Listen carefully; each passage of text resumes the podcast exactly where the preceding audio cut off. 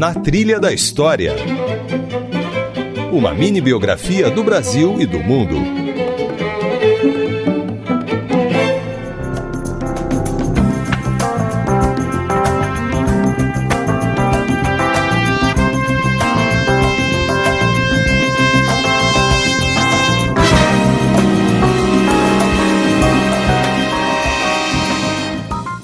Eu sou Isabela Azevedo e está começando mais uma versão reduzida do Na Trilha da História.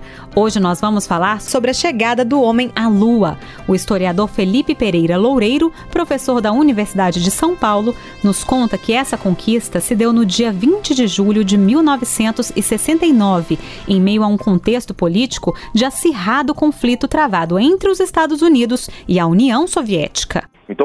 Durante esse período de 45 a 89, o que você vai ter é Estados Unidos e União Soviética competindo entre si em vários planos, né?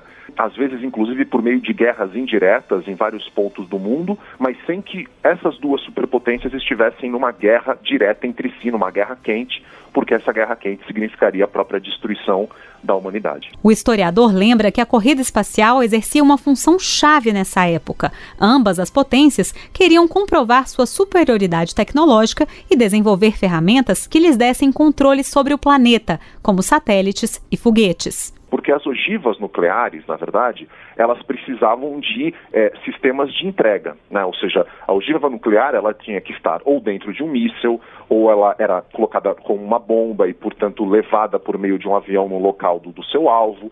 E exatamente a corrida espacial ela se dava por meio de testes, entre outras coisas, de mísseis capazes de atingir a atmosfera. Esses mesmos mísseis são os mísseis que vão carregar ogivas nucleares.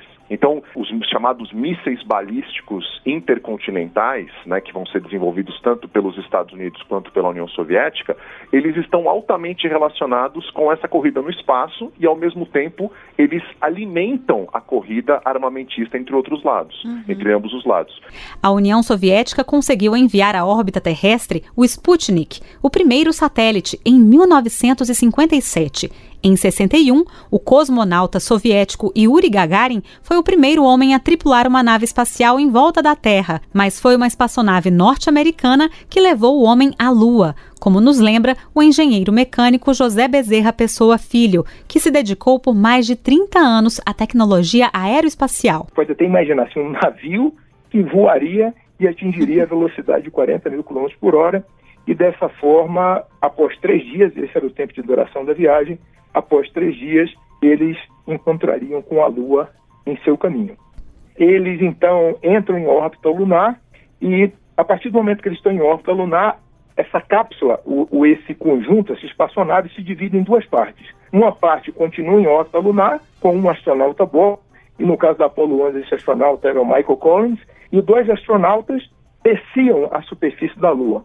E, nesse caso, da Apollo 11 era Buzz Aldrin e Neil Armstrong. Esta foi a versão reduzida do Na Trilha da História. O episódio completo tem 55 minutos e traz, além das entrevistas na íntegra, músicas sobre a chegada do homem à Lua. Nos jornais, manchete, sensação, reportagens, fotos, conclusão. A Lua foi alcançada afinal. Muito bem. Para ouvir, acesse radios.ebc.com.br barra na trilha da história. E se você quiser enviar uma mensagem para a gente, nosso e-mail é culturaearte.ebc.com.br. Até semana que vem, pessoal! Na Trilha da História. Produção e apresentação Isabela Azevedo. Esta é uma realização da EBC, Empresa Brasil de Comunicação. Na Trilha da História uma mini biografia do Brasil e do mundo.